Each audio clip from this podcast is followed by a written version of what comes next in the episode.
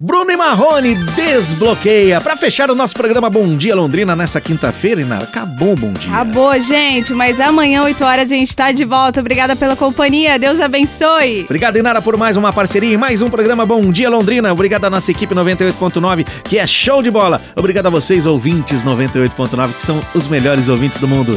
Tchau, Panterinha. Tchau, pessoal.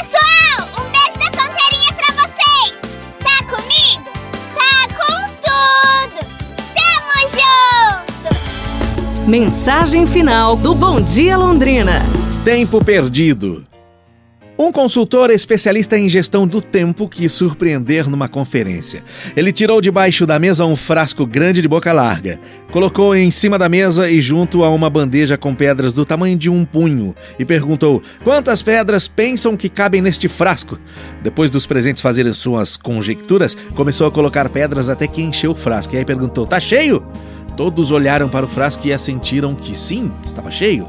Então ele tirou debaixo da mesa um saco com gravilha, que são pedrinhas bem pequenas. Colocou parte da gravilha dentro do frasco, agitou e as pedrinhas assim penetraram pelos espaços deixados pelas pedras maiores. O consultor sorriu com ironia e perguntou para o pessoal: E agora, tá cheio? Desta vez, os ouvintes duvidaram. Talvez não, responderam. Muito bem, disse ele, e colocou na mesa um saco com areia, que começou a despejar no frasco. A areia se infiltrava nos pequenos buracos deixados pelas pedras e pela gravilha. E agora, está cheio? O pessoal respondeu: Não!